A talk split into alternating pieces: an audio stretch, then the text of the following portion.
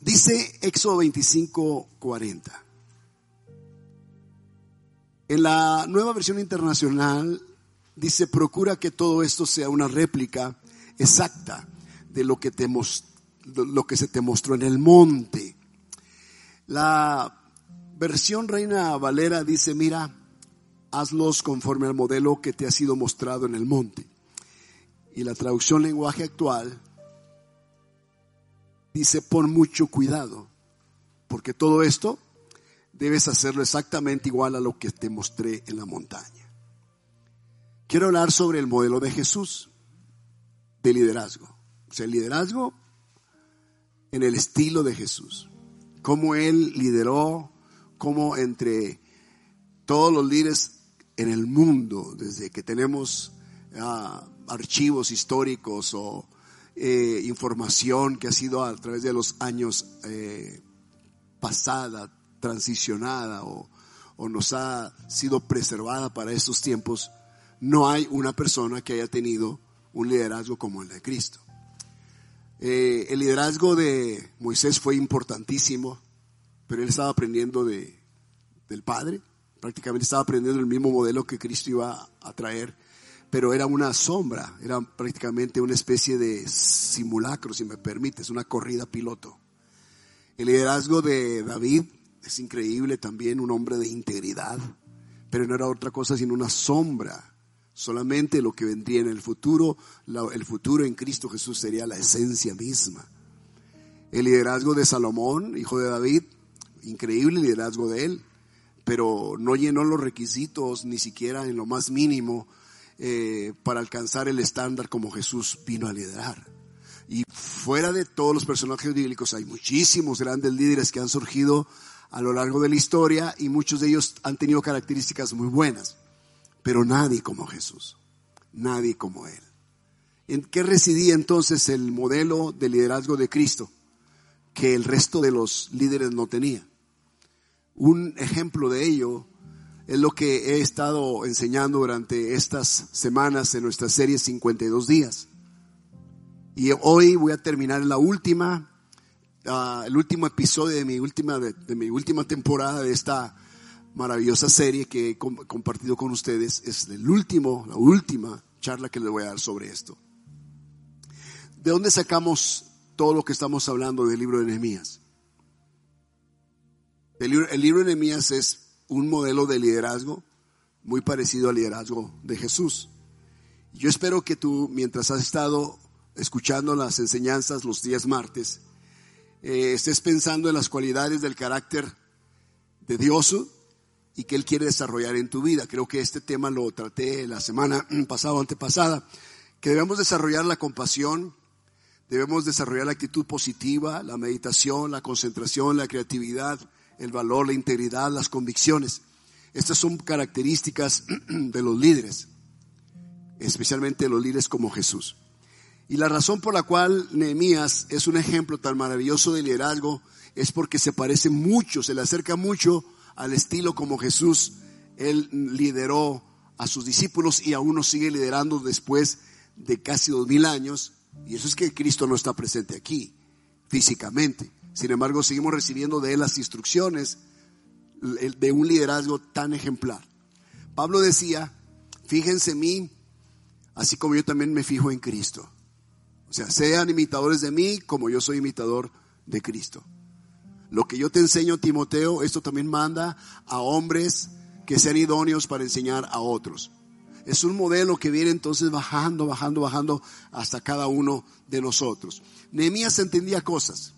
Entendía lo que era la fe, la esperanza y el amor, que son los aspectos que lo llevaron y lo motivaron a venir desde Persia, desde eh, Susa, capital del imperio persa, hasta justamente Jerusalén en un recorrido de 1300 kilómetros, no sé, a pie o en burro, en ando, en camello, pero tuvo que dejar un palacio, tuvo que dejar una posición en el palacio y poder venir a un lugar que está en cenizas y que está en ruina. Y todo lo que lo movió o lo motivó fue la fe, la esperanza y el amor. Y estos son los secretos de, lo, del liderazgo exitoso. Estos tres elementos son importantísimos. Cualquier cosa que no se haga de fe no, no, no, no eh, cualquier cosa que no se haga con la fe no, no, no proviene de un corazón amoroso. ¿Sí? O sea, si, si no tiene fe el ingrediente, no va a funcionar. Necesitamos la fe. Si no tenemos el amor en lo que estamos haciendo, tarde que temprano vamos a tirar la toalla. Necesitamos tener la fe, tener el amor, tener la esperanza de que cosas pueden ocurrir. Y nosotros vamos a ser un ejemplo como Nehemías lo fue de ese liderazgo. Entonces juntos, si unimos el liderazgo de, de, de Nehemías, de David, de Salomón, de Moisés, y si unimos el liderazgo de Jesús, y si unes el liderazgo de tu hermano, de tu hermana aquí en la iglesia, yo creo que juntos podemos formar parte del plan de Dios para el reino celestial que Él tiene en esta tierra.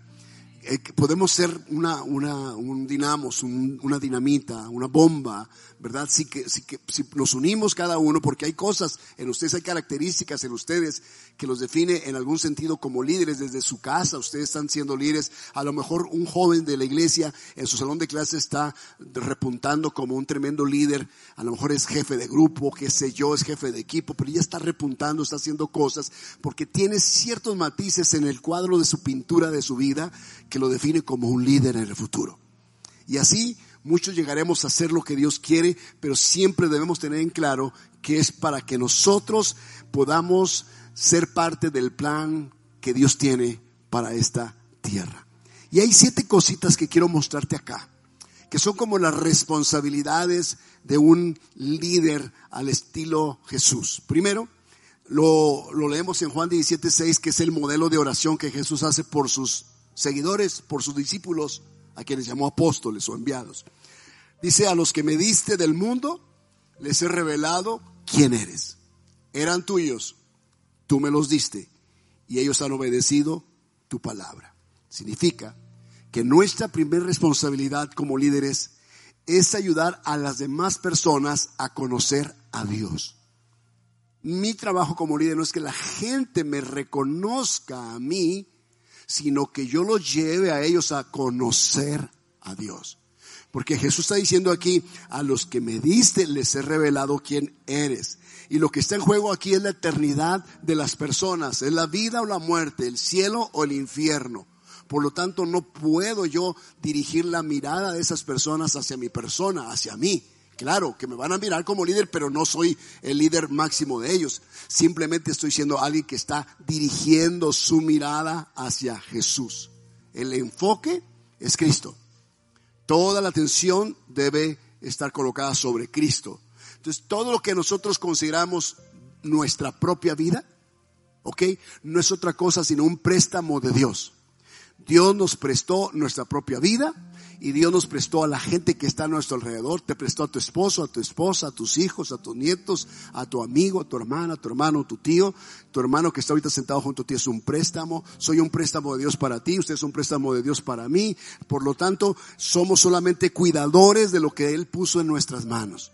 Entonces yo debo saber cómo voy a cuidar, si Dios me da que le cuide esto, yo saber, debo saber cómo se lo tengo que cuidar.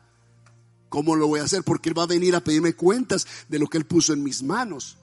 Él no dice, a los que tú me diste, yo les di una enseñanza, un seminario, una conferencia acerca de cómo tú eres. Lo que Él dice es que a los que tú me diste, yo les revelé. Yo les di una revelación de ti. Yo prácticamente yo descorrí el velo para que ellos te vieran a ti. O sea, Él no está tratando de, de que ustedes conozcan ciertas cosas. Él quiere que lo conozcan tal y como Él es. Entonces Él nos revela al Padre en su amor, en su compasión, en su paciencia, como decía Magali, en su mansedumbre, nos revela el corazón y el carácter del Padre. Eso fue lo que hizo Jesús, revelar, revelarles al Padre. Entonces todo lo que nosotros hablamos aquí es enseñarle a la gente a conocer el carácter del Padre. De eso se trata. Y lo que otros piensen acerca de Dios se va a ver afectado por lo que piensen acerca de ti. Lo que ellos vean, vean hacer en ti es lo que los va a afectar para que conozcan o quieran conocer a Dios más o realmente desistan de querer conocer a Dios. Por ejemplo, si eres impaciente, si eres exigente, tú harás que Dios parezca eso a la gente. A veces la gente es muy distante en la iglesia. Son muy retraídos, son muy distantes, son muy despegados. La gente cuando te vea hará que vea a Dios así como tú. Lo que tú eres afecta como la gente tiene una percepción de Dios. Y hay muchas personas en el cristianismo, en la iglesia, el cuerpo de Cristo, que han tenido o han sido afectados negativamente por una mala relación con su padre terrenal. Ahora, esa mala relación que han tenido con su padre terrenal les puede afectar a ellos para que la gente conozca con uh, cabalidad cómo es el carácter de Dios.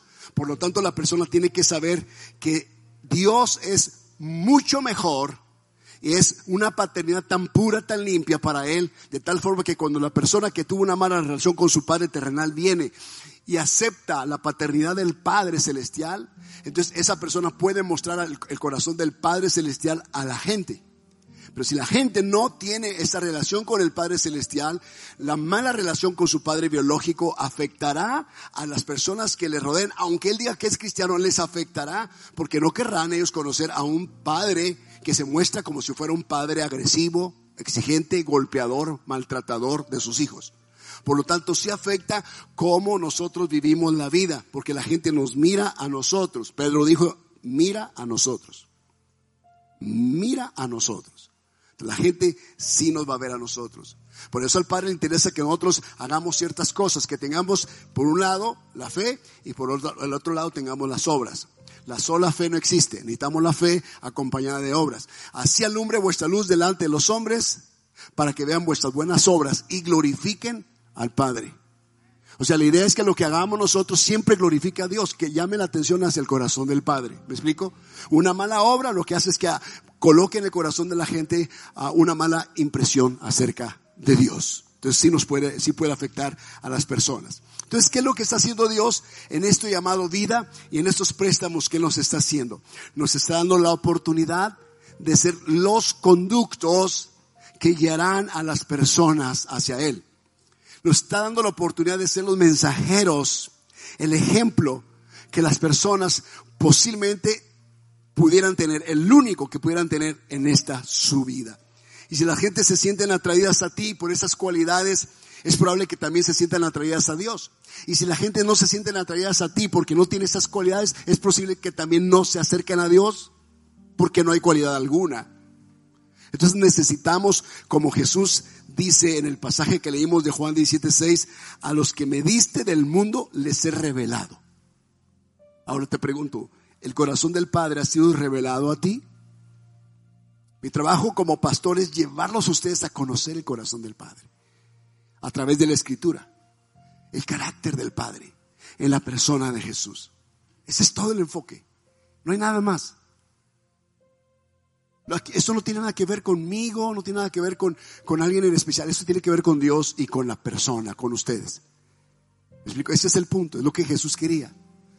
Ahora, la segunda cosa, en Juan 17, 8, dice, porque les he entregado las palabras que me diste y ellos las aceptaron. Saben con certeza que salí de ti y han creído que tú me enviaste. Entonces la palabra dice que es muy fundamental. Según el relato de Juan 17, 8 es fundamental. Les he entregado las palabras que me diste. ¿Por qué es fundamental? Porque sobre la palabra es que edificamos. Porque la palabra es el fundamento, es la base de nuestra existencia, de nuestra vida. Y la palabra siempre es sólida. La palabra es cimiento, la palabra es el manual de nuestro libro de texto. La palabra lo es todo.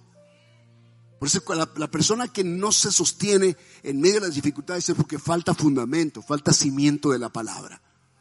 Entonces tenemos que ir a la palabra y Jesús quería que ellos conocieran esta palabra. Dice, ellos recibieron las palabras que me diste y ellos las aceptaron. Entonces hay personas que resisten la palabra, que no quieren la palabra. Es la palabra de Dios, no es mi palabra. Recuerda que soy un conducto, un modelo, un ejemplo solamente que Dios utiliza para llevar un mensaje. Pero en realidad es la palabra lo que tú debes recibir. Entonces, ahora, esta palabra es la palabra que es capaz de darte libertad. Porque la palabra que es verdad y la verdad que hace, libera. Entonces la palabra te hace libre.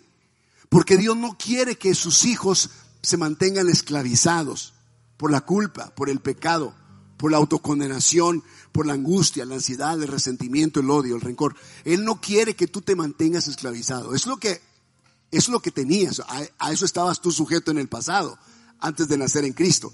Pero cuando vienes a Cristo, Él te da la palabra para que tú te liberes de todas esas cosas que no son otra cosa, sino ataduras o cadenas en tu corazón. Ahora, ¿qué puedes hacer para enseñar a las personas a apoyarse en la palabra de Dios? ¿Qué podrías hacer? ¿Qué puede hacer un creyente? ¿Qué podríamos hacer nosotros para enseñarle a la gente que la única autoridad sobre su vida es la palabra de Dios? ¿Qué, plan tienes tú en tu vida? Como Nehemías dijo, yo tengo que hacer algo por ellos. Y Nehemías dijo, ¿sabes qué? Dejo mi comodidad. Dejo mi título de copero del rey. Me convierto en un albañil. ¿Qué, estás dispuesto a hacer tú para que otras personas tomen la palabra de Dios como el único fundamento y la única autoridad sobre su propia vida? Entonces vamos a tener que hacer algo. Y una de las primeras cosas que hacemos o que debemos hacer es que nosotros, antes de poder enseñar la palabra, debemos conocer la palabra. ¿Qué hago, pastor? Primero, ven a la palabra, conoce la palabra para que puedas entonces mostrar la palabra. Todo comienza con esto. Damos, pero recibimos y damos. Nadie puede dar lo que no tiene. Tres, dice Juan 17, 9, ruego por ellos. Pero también dice, no ruego por el mundo, sino por los que me has dado, porque son tuyos. O sea, la oración de Jesús es una oración por nosotros primero por nosotros. No es una oración por los que no lo han conocido. En este, en este, en este punto no. Después viene eso. Cuando también no solamente ora por nosotros, sino también por los que han de creer por el mensaje que nosotros hemos de dar. Pero por el momento Él dice, primero ruego por ellos, no ruego por el mundo. No estoy rogando por aquellos. Esta oración exclusivamente es por ellos, por los que tú me diste. Sí, porque son tuyos. Son tuyos. O sea, me los diste, son tuyos. Ah, Dios me dio a mi esposa, es de Él. Dios me dio a mis dos hijos maravillosos, son de Él. Me explico, son de Él. O sea, esta iglesia, ustedes, nuestros hermanos, mis amigos, son de Él. Yo no me puedo apropiar de ellos, porque yo no he dado mi vida por su salvación. Yo no los redimí, le pertenecen a Él. Jesús está diciendo lo mismo, ni Jesús el Hijo de Dios siquiera se adueñó de algo que no le pertenecía. Él dice, no ruego por el mundo, sino por los que me has dado, porque son tuyos. O sea, siguen siendo tuyos. La gente sigue siendo del Señor. Ustedes no son míos, mi iglesia no es mi iglesia en primer lugar, porque yo no pagué ningún precio por ustedes. Ustedes son la iglesia de Jesucristo. Él dio su vida por ustedes. Jesús oraba por la gente que él lideraba, oraba por sus apóstoles, por sus discípulos. ¿Y sabes qué es lo que él oraba según Juan 17:13? Es increíble que Jesús se ocupe en pedirle al Padre en una oración tan crucial poco antes de morir por algo que aparentemente no es necesario. ¿Para qué orar por eso? Dice uno. ¿Para qué orar por algo tan insignificante, algo tan trivial? Pero para Jesús no hay ninguna cosa en nuestra vida que nosotros ocupemos o necesitemos que sea trivial. Todo es importante para Cristo cuando se trata de su iglesia, de sus hijos. Dice, ahora vuelvo a ti, pero digo estas cosas mientras todavía estoy en el mundo para que tengan mi alegría en plenitud. ¿Qué está diciendo? ¿Por qué está orando? Para que tengamos alegría en plenitud. Mira la versión nueva interna, eh, ¿cuál? Versión nueva, ah, nueva internacional eh, dice en el capítulo 17, 15, no te pido que los quites del mundo, sino que los protejas del maligno. Oraba para que tuvieran alegría, tuvieran gozo, ¿sí? Pero también oraba para que el Señor los protegiera del maligno. O sea, Cristo oró al Padre para que fuéramos guardados de nuestro enemigo. Tú sabes tú que las personas, si Él está orando esto, quiere decir que en algún momento nosotros estamos expuestos, somos vulnerables a ser atacados por el enemigo. Por lo tanto, Jesús siempre pide para que seamos protegidos del enemigo, ¿ok? Del maligno. Él está dando por hecho que somos atacados constantemente. Pero en realidad, las personas que vienen a Cristo y piensan que no van a pasar por ningún tipo de ataque están equivocadas en su percepción espiritual de la vida ahora en Cristo. Porque ninguna persona crece cuando las cosas son fáciles o cómodas. Nadie crece si no hay dificultad. Lo que hace que los hijos crezcan, los pequeños crezcan, es cuando de pronto el hijo este, está en los brazos de mamá y se estira y a veces mamá lo sujeta y el niño hace fuerza para liberarse de esas, de esas sabanitas y, y luego quiere, quiere agarrar cosas y, y se golpea y luego quiere caminar y se cae, y se vuelve a levantar y se cae. Y en, es, en ese bajarse de la cama, duras dificultades, agarrándose a las cobijas y en esas caídas él empieza a agarrar fuerza en sus músculos y en sus huesos, empieza a estirarse, empieza a estirarse. Y cada vez que uno va creciendo cada día, cada dificultad que enfrentamos, como el trabajo a donde tú vas todos los días, te hace crecer.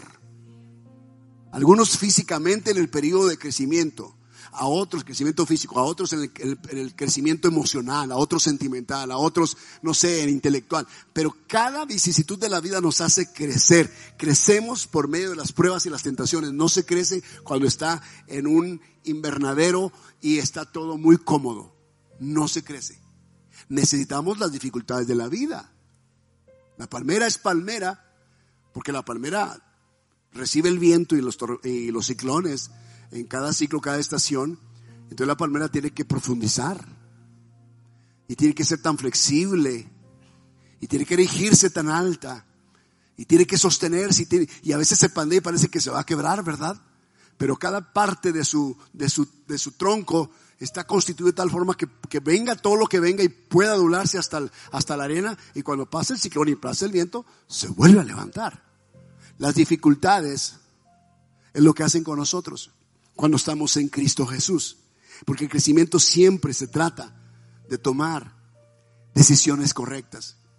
Cuando tú estás en el, en el valle de la decisión, tú vas a tener que tomar una decisión correcta. Esto te hará crecer. Esto hará que tú te extiendas hacia adelante.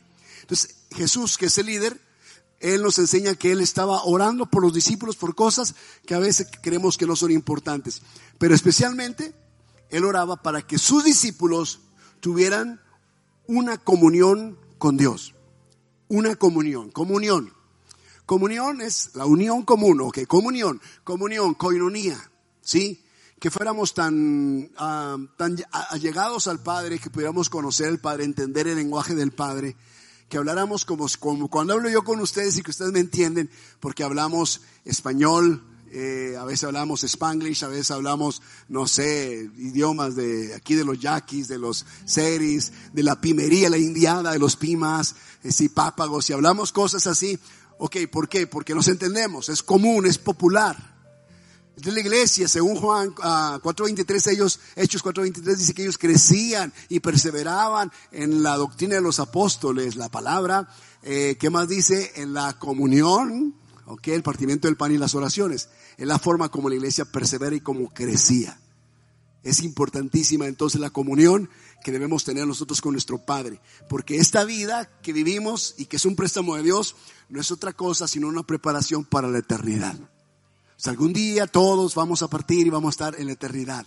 Y esa es una especie de entrenamiento, de práctica. Y una de las cosas que vamos a hacer en el cielo, que es la única cosa que queda después de la esperanza y la fe es amarnos. Las profecías se acabarán, la palabra es eterna, es sempiterna, la palabra no pasa, eh, todo pasará, pero mi palabra no pasará, pero también lo que no pasa es el amor.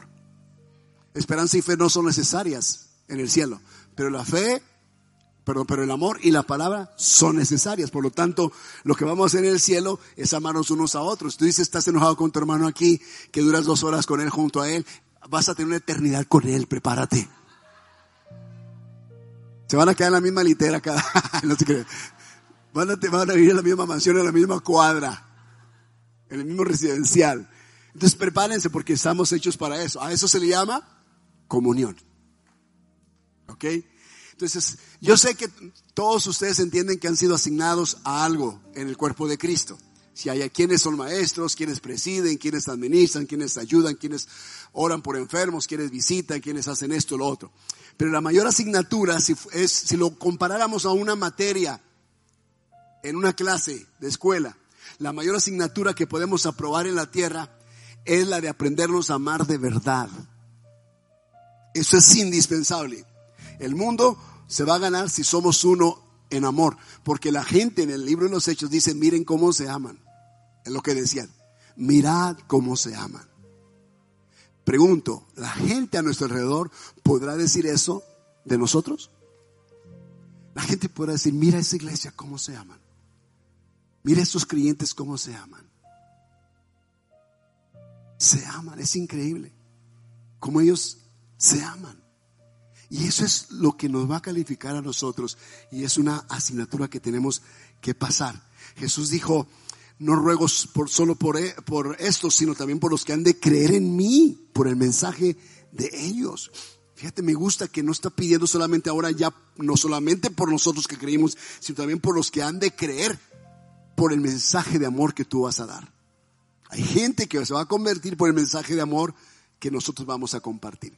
La cuarta cosa, que es una especie de responsabilidad nuestra como creyentes en la oración de Jesús, cuando se trata de tener discípulos alrededor, Juan 17, 22, yo les he dado la gloria que me diste.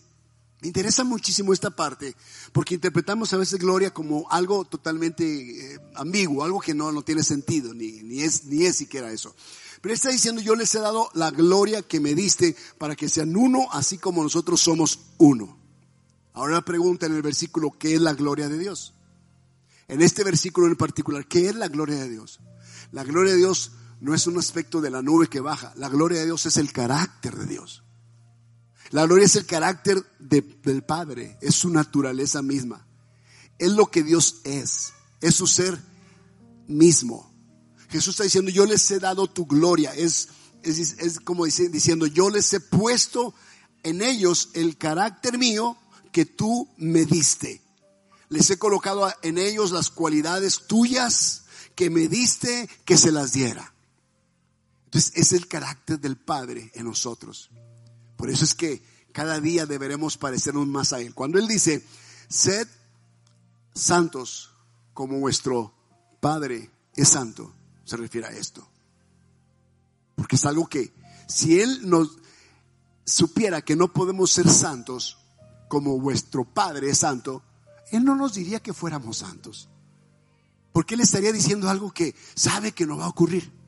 Pero si Él está diciendo a través de su palabra, sed santos como yo soy santo, sed santos como el Padre es santo, entonces que sí que es algo que podemos hacer es el carácter del Padre en nosotros. Claro está que no tenemos, escuche, no tenemos eh, la, misma, uh, ¿cómo sería? la misma naturaleza mientras estamos en este cuerpo, la misma naturaleza como tal, sino que cuando lleguemos a aquel lugar dice que seremos tal como Él es. Hoy vemos a través de sombras, de tipos, de figuras, hoy vemos así como sobre la neblina, sobre la nube, pero cuando estemos allá no habrá necesidad de eso, lo miraremos tal cual es. Entonces hay algo que el Padre tiene para nosotros. Es lo mismo que un padre biológico quiere de su hijo, quiere que su hijo empiece a agarrar su carácter.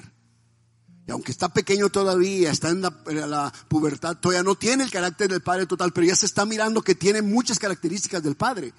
La gloria del Padre sobre su Hijo. Entonces el Padre quiere que lleguemos a ser como Él es, y Jesús viene a revelarnos esta gloria y nos da esta gloria. Él está diciendo, le estoy poniendo el carácter del Padre a ellos. Y la meta de cada uno de nosotros es crecer en carácter. Pero también crecer en qué? En semejanza. Porque las primeras cosas que el Padre puso sobre el primer hombre creado fue imagen y semejanza. Fue carácter semejanza. Dos cosas que el hombre y la mujer perdieron en el huerto. Cristo viene para recuperar eso a través de su propia vida y dársela a su iglesia. Por eso ahora podemos decir, tenemos el carácter de Cristo. Tenemos el carácter del Padre. La gloria de Dios está en nosotros. Amén.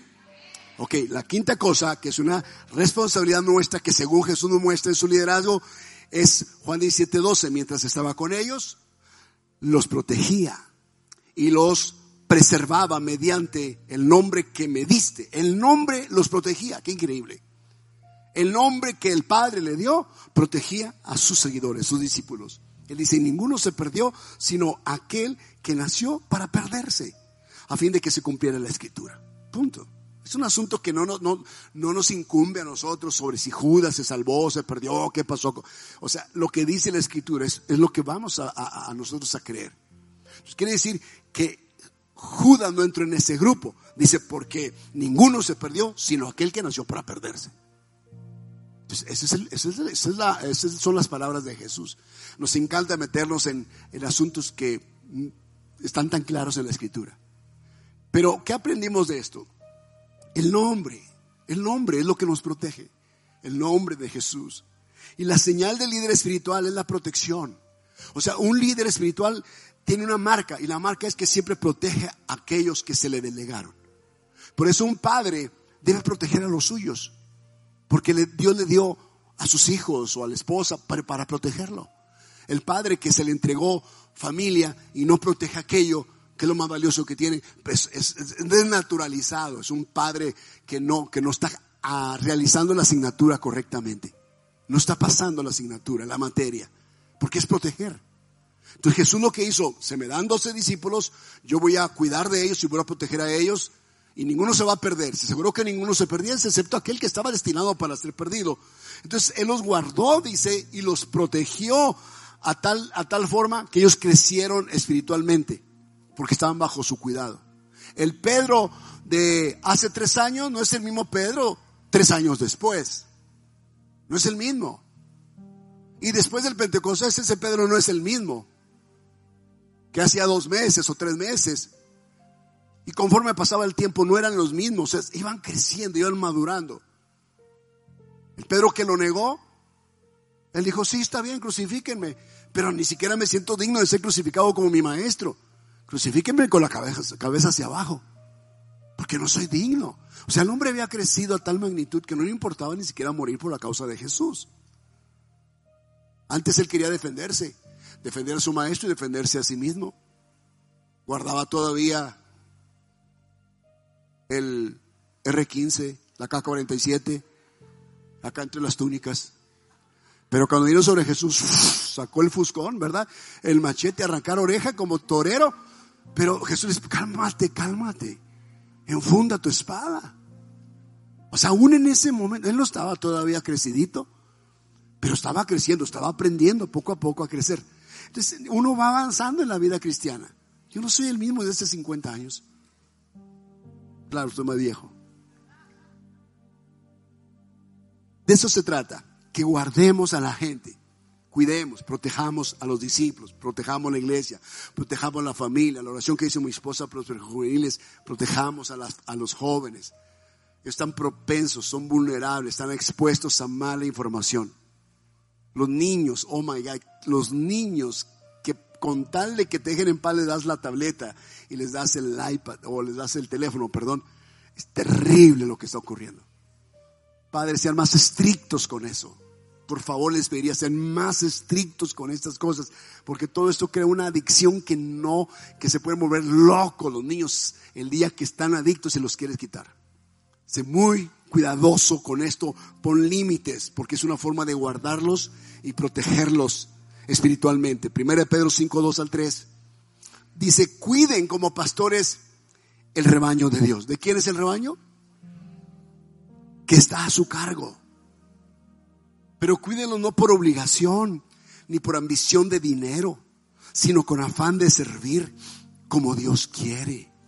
No sean tiranos con los que están a su cuidado sino sean ejemplos para el rebaño. Entonces se trata de que la gente la estamos mirando como lo más preciado que Dios nos colocó bajo nuestro cuidado. Y no debemos estar, sentirnos obligados, es que tengo que cuidarlo. Ay, le voy a hablar a este hermano a ver qué pasó. Porque miré como que están pasando cosas y voy a ver, pero de más la gana. No, debemos cuidarlo, no por una obligación. He dicho mucho que Dios no se, no se complace con obligaciones de nadie.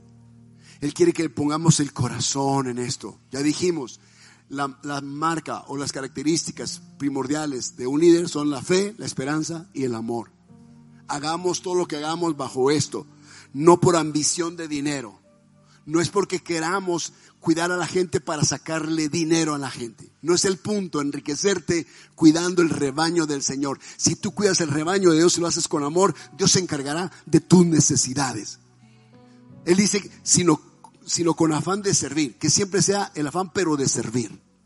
No con afán solamente, afanados, sino que sea de servir. que sea el servicio como Dios quiere, no con tiranía, que seamos ejemplos para ellos. La sexta forma, como una responsabilidad por la cual Jesús ora por los discípulos, está también en Juan 17, 18, casi toda la oración de Jesús en Juan 17 está dirigida en responsabilidades para los discípulos. Y el Padre pide al Padre que Él les ayude para que lo hagan de esta forma. Es esto, como tú me enviaste al mundo, yo los envío también al mundo. Punto. El Padre en el cielo toma a su Hijo y lo envía a la tierra. El, Hijo dijo, heme aquí, envíame a mí. El Padre y el Espíritu Santo lo envían a la tierra. El Espíritu Santo viene y entonces engendra al Hijo. María concibe al Hijo, el Espíritu Santo engendra al Hijo. Y mientras Cristo está aquí, Él glorifica al Padre. Y cuando Cristo se va, Él envía al Espíritu. O sea, en otra, en otra forma, Él está diciendo, tú me enviaste al mundo, yo los envío también al mundo. Ahora sí, nos envía a aquellos que aún no lo han conocido. Estamos en el mundo, predicando a la gente que está en el mundo, que es del mundo, que no ha conocido al Padre, a Cristo, y fuimos enviados a ellos. Si estamos en el mundo, no somos del mundo. No somos de este reino terrenal. Yo sé que tú eres mexicano, tonaca, no sé qué serás, maya, yaqui, lo que sea, pero debes de entender que perteneces al reino celestial en el sentido espiritual. ¿Ok? Y Dios te colocó en esa tribu, en esa aldea. ¿Sí?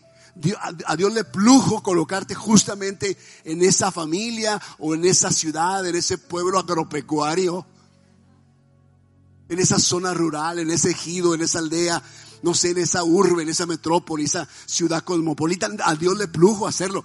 Entonces, tú lo que debes hacer, como estás colocado en el mundo, debes tú también servir a Dios en el mundo para que otros también lo conozcan a Él. Y como líderes, nosotros en la iglesia, como creyentes y líderes, estamos preparando y adiestrando a otros también continuamente, porque esos otros son la generación emergente.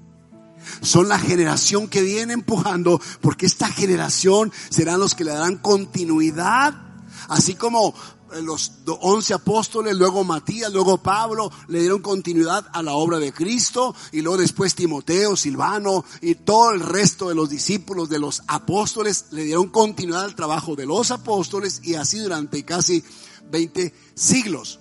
Significa que algún día estos jóvenes por los cuales oramos, esos niños que están en brazos de papá, de mamá, ese niño o esa niña que está en el vientre de esa mujer, ese nieto mío que acaba de nacer, que tiene apenas cuarenta y tantos días de nacido, o, los nietos tuyos que, que, tienen tres años o dos años, qué sé yo, toda esa gente es la generación que va a sucedernos en este llamado y en esta oración están incluidos. Así que va a llegar el momento donde a nosotros los adultos los que ya vamos de salida, los que ya estamos eh, consumiendo oxígeno extra, llegará el momento donde esta generación tomará esos lugares. Estarán predicando desde este púlpito, estarán tocando, ya los huesos, ya, ya no se oirá la batería, se oirá lo crocante los huesos del baterista. Porque ya las riumas no van a poder dejar tocar la guitarra. Entonces, pero ahí está la próxima generación detrás de ellos. Ahí están los nuevos músicos, los nuevos cantantes. Ya mi voz ya no, ya no es fina, ya no es pura.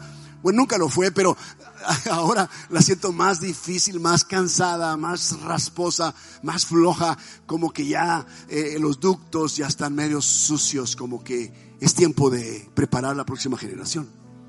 ¿Me explico? Tenemos que pensar en eso. Entonces va a llegar un momento como Jesús lo hizo, dice, yo los envío. Y los envío de dos en dos.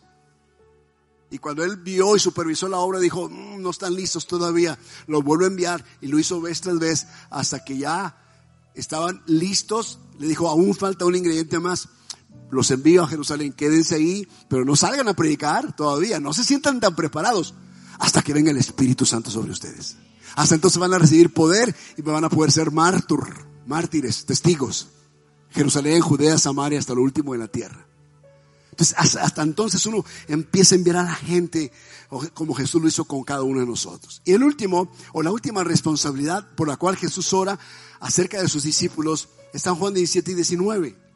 Dice, y por ellos me santifico a mí mismo, para que también ellos sean santificados en la verdad. Me santifico yo me separo, yo me aparto. Yo entiendo que tengo un llamado, soy separado, yo no me involucro, sea, no hago lo que otros hacen, no me comprometo con nada de este mundo, tengo un compromiso con mi Padre. Así que él se enfocó en una misión específica, los negocios de su Padre eran su misión. Entonces él dice, yo me santifico a mí mismo. Significa que el llamado de cada uno de nosotros tiene su precio a pagar. Y a veces el precio es, no puedes hacer lo que todo el mundo hace. No puedes hacer lo que todos hacen. Todo te es lícito, pero no todo te conviene. Para que también ellos sean santificados en la verdad. Kadosh, santo, santificado, apartado es la palabra. Entonces no podemos hacerlo. A, nadie puedes llevar tú espiritualmente más allá de donde tú te encuentras en este momento. Tú necesitas ir creciendo para que otros también vayan creciendo. Entonces, ¿a, qué, ve la gente en ti que tú estás consagrado? Cuando las personas te ven, ellos pueden detectar a qué tú te consagraste. Podríamos preguntarnos qué es lo que ven ellos a lo que tú te has comprometido. La gente podrá ver algún compromiso en ti.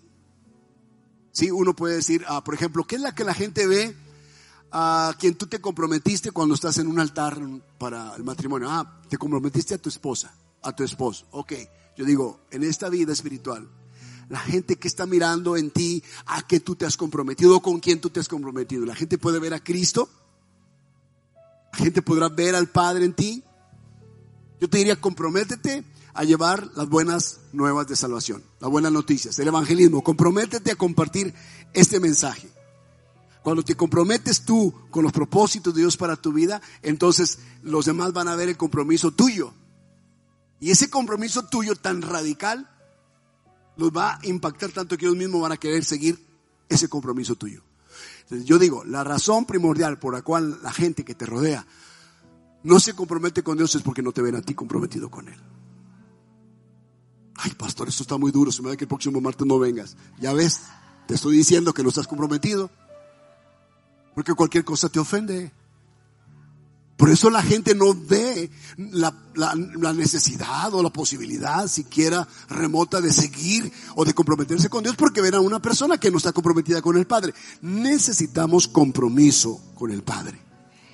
La gente miraba que se amaban entre sí y dijeron, nosotros queremos ser parte de esto también y se añadían muchos religiosos y fariseos y se, eh, se unían muchos sacerdotes, dice, eran salvos también. Compromiso es muy importante, porque el atractivo de un corazón entregado a Dios, es, yo digo, es como las aguas porfis, es irresistible. Ese atractivo de un creyente, de un creyente que se entrega a Dios, la gente no lo puede resistir, es increíble, la gente lo ve dice, esa persona cómo ama a Dios, cómo se entrega, pero no es un creyente religioso, vamos, no es un creyente de palabras, de hipocresía, pesado. No, no, no, no, no se trata de eso, ¿verdad? No, no se trata de subirte a un poste y que amarrarte de la punta como si fueras volor de papantla y no bajarte de allá porque no quieres contaminarte con el mundo, no me toquen. No, no, es es la gente que está en la carnicería, en la gasolinera, en el mercado, en la fábrica, en la escuela, donde quiera, está metido en la comunidad, pero está haciendo luz en la comunidad. Amén. La gente va a decir, esto es un atractivo para mí. Entonces, termino con esto. Démonos cuenta que nuestro papel como líderes en esta tierra es temporal. Yo entiendo que mi pastorado es temporal. ¿A qué se refiere? Que no dura para siempre. No va a durar para siempre. Lo que tú haces para Dios, ya sea evangelizar, orar, predicar, ministrar, servir en algún ministerio, hablarle de Cristo a la gente, no dura para siempre. Algún día se va a acabar eso. Pero por eso mismo yo tengo que aprovecharlo al máximo. Debes aprovechar al máximo la oportunidad que Dios te da cuando Él te encomienda una gran comisión aprovechala al máximo. Nunca, amigos, amigas, nunca es demasiado tarde para comenzar. Si no has hecho correctamente tu asignatura, has reprobado esta vez la, la asignatura, tú puedes volver a comenzar. Comienza de nuevo. Empieza. Empieza, comienza, retoma. Vuelve. Si nunca lo has hecho, pues comienza con más razón. Comencemos entonces a hacer aquello para lo que Dios nos escogió y utilicemos y usemos correctamente los recursos que Dios nos dio. La gente es el recurso más valioso que Dios nos ha entregado. Gente, gente, siempre gente, lo más importante. Amar a Dios, amarte tú y amar a la gente. Dos mandamientos. Todos resumidos en estos dos. Muy parecidos. Amar a Dios y amar a la gente. Amarte tú. Siempre es gente. No es nada que sea externo. Siempre es gente. Ama a esta gente que está aquí. Ama a tu familia, ama a los que te rodean, ama a los que están acá cerca, a los que te ministran, a los que te extienden la mano, aquellos que Dios ha puesto bajo tu cuidado. Dales el cuidado que ellos necesitan. Tienes que aprovechar al máximo este tiempo. Nehemías aprovechó su oportunidad. Dejó todo lo que tenía ya que era una gloria temporal y vino a hacer su trabajo que Dios lo encomendó. Él sabía que posiblemente no tendría un año para hacerlo. Y se propuso hacerlo no en 52 semanas, sino en 52 días. Lo aprovechó bien. El hombre aprovechó bien su oportunidad de servir a Dios. Cualquiera que sea tu situación actual, tú puedes llegar a ser ese líder que Dios quiere. Tú puedes ser un líder como Jesús. Puedes ser un líder como Nehemías. Gente que asume las responsabilidades que acabo de mencionar en esta noche. En el nombre de Jesús. Ahora tú pensarás, qué padre, terminamos esta serie, estuvo muy padre, 52 días estuvo padre, sí. Pero la serie no está solamente para que tú tengas conocimiento archivado. El conocimiento archivado es intelecto. Tú necesitas sabiduría. La sabiduría te lleva a hacer cosas te lleva a poner en práctica lo que intelectualmente tú aprendes. Hay mucha gente intelectual, lleno de mucho conocimiento que no lo llevan a la práctica. Hay mucha gente que conoce la escritura mejor que tú y yo. No practica nada de ella. La tienen intelectualmente. En la pantalla tengo dos, dos números. Ese número habla del 13 y el 12. Nuestra gran premisa, nuestra gran, yo diría, nuestra nuestra máxima para esta temporada. Lo que resta del año, tenemos seis meses, casi seis meses por delante. Es alcanzar a tres personas para Jesús cada uno en la iglesia. Tres personas. No es invitar a la iglesia y que se vaya. No, es cuidarlos y protegerlos, guardarlos, orar por ellos, como Jesús lo hizo con sus discípulos tres años. Tres personas en lo que resta del año. Pero son muy poquitos, pastor. De veras, ¿y por qué no has ganado a nadie en 10 años?